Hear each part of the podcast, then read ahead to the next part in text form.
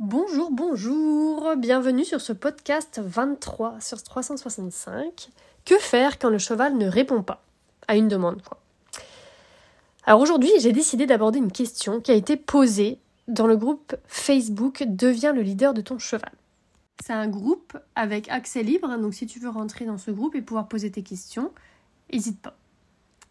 Donc voici la question, je vais te lire exactement telle telle qu'elle a été posée.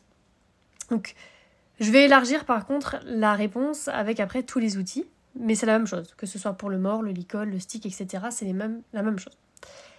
Bonjour, je trouverais intéressant d'aborder les techniques pour affiner la sensibilité de la bouche au mort pour être le plus doux possible. Et que faire quand ça ne répond euh, pas? Rester sur la demande et ne céder que lorsque celui-ci répond? Et les astuces pour faire baisser la tête de son cheval sans être confronté à la défense, soit absence de réponse, résistance, à coup de tête, incompréhension. Merci. Alors voilà la question.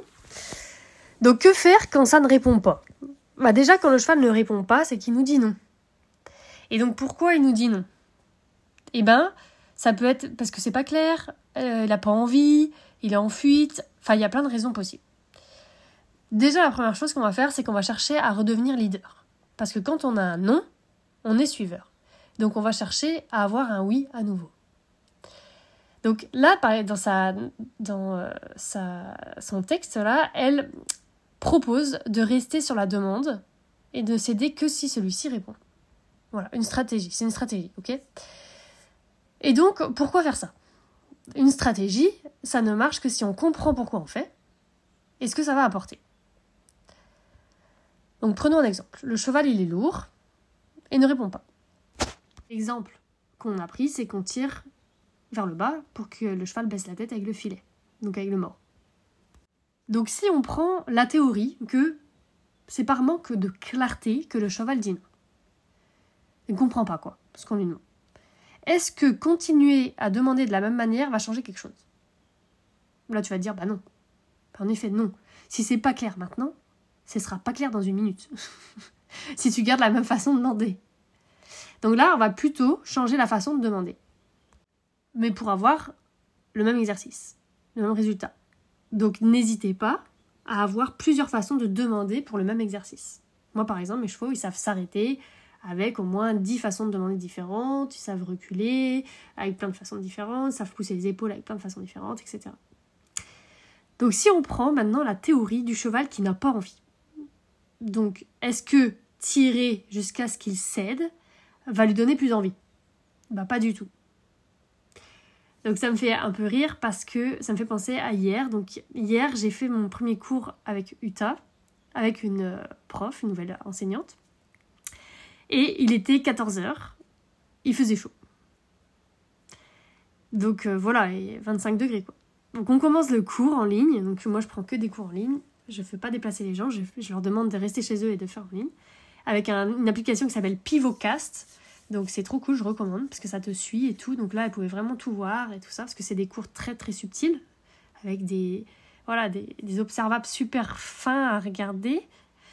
Et, euh, du coup, voilà, donc euh, je te conseille le Pivocast. Et là, Uta, je lui demande donc de partir au pas, parce qu'on allait travailler, quoi. Et là, il se couche. Et il me regarde, genre il fait trop chaud pour travailler. L'enseignante a rigolé et tout. Et euh, du coup, on a, on a pris une stratégie qui est que la prochaine fois qu'on fait un cours, on va le mettre à 9h du matin. Comme ça, pour, pour qu'il ait envie, quoi. Parce que là, euh, clairement, il n'avait pas envie. Donc, est-ce que j'ai tiré dessus? Non. Donc, j'ai quand même demandé qu'il se relève. Donc, quand j'ai demandé qu'il se relève, il s'est genre, ah, moitié allongé, genre, oh non, je veux rester là et tout. Donc, clairement, il n'avait pas envie. Donc on n'allait pas faire une séance en assertif, hein, parce qu'il aurait dit non, je serais restée là. Donc je lui dis ah non non et tout, euh, on va travailler au pas quoi. Enfin, on a adapté notre séance juste faire l'arrêt et un petit peu au pas tranquille.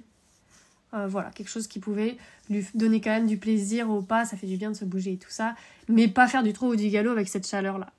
Donc les conditions que j'offrais pour la séance à Utah n'étaient pas optimales pour pouvoir faire du trot et du galop. Donc on a fait que du, de toute façon du pas. On comptait sans doute pas le faire de toute façon pour un premier cours du trot et du galop, mais quand même. Euh, nous on est des Bretons. hein, avec Utah, on est breton. Euh, lui, il est normand à la base et il est venu en Bretagne très rapidement. Donc 25 degrés, et là, nous, on fait la sieste. Donc maintenant, partons sur la théorie que le cheval est lourd parce qu'il est en fuite. Bah là, en effet, on peut rester sur la demande et céder quand il fait. Donc ça, c'est la façon, je dis les mots qu'elle a utilisés. Mais avec une subtilité, ça veut dire qu'on va placer, ça se fait pas n'importe comment, c'est-à-dire qu'on va placer de la disharmonie exactement au moment où on sent la fuite. C'est-à-dire que dès que le cheval tac se renferme, se, raidit, et ben là on va mettre de la disharmonie furtive et sèche sur une seconde maximum. Sinon, la, défense, en fait, elle va s'accentuer. Donc, continuer à tirer comme des dingues là jusqu'à que le cheval cède, c'est pas du tout une solution. Mais on va placer la disharmonie tic-tic pour dire, hé, attention. Et après, on va continuer à tirer, mais pas fort du tout, pour expliquer au cheval que c'est pas ça qu'on veut. Et dès qu'il y a une, une, autre résistance, tac, tac. Voilà. Et donc, ça, se fait, en fait, d'une manière assez. Euh, ça demande du tact euh, pour pouvoir, euh, entre guillemets, casser cette fuite et non pas l'augmenter. La,